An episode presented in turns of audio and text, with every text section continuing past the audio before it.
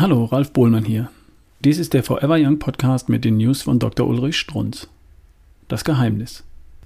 Das Geheimnis meiner Arztpraxis ist die Messung. Wir messen im Blut. Korrekt? Im Blutserum. Wir messen Vitamine wie Folsäure, Vitamin B12, Vitamin E, Vitamin A, Vitamin D, Vitamin K. Wir messen Spurenelemente wie Selen und Zink. Wir messen giftige Schwermetalle wie Cadmium und Blei.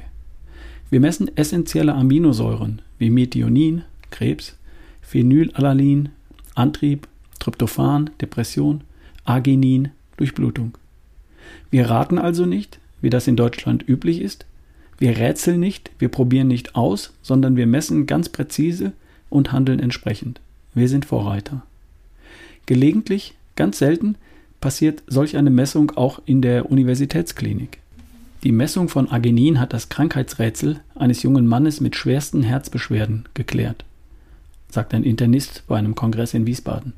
Die erstmalige Messung, erstmalig für den Herrn Professor, da ist jemand aufgewacht, von Vitamin D durch Professor Kurz in Gießen hat Aufregendes ergeben. Praktisch jeder seiner Patienten hatte zu wenig.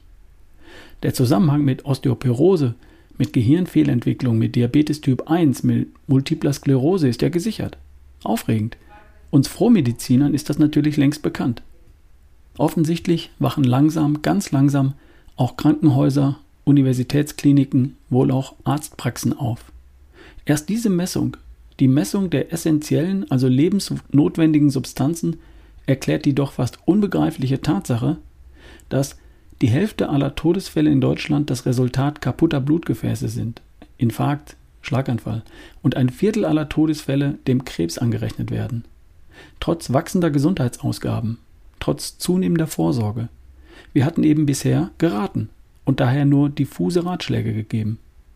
Messen ist unabdingbar, wenn man seine ärztliche Aufgabe ernst nimmt.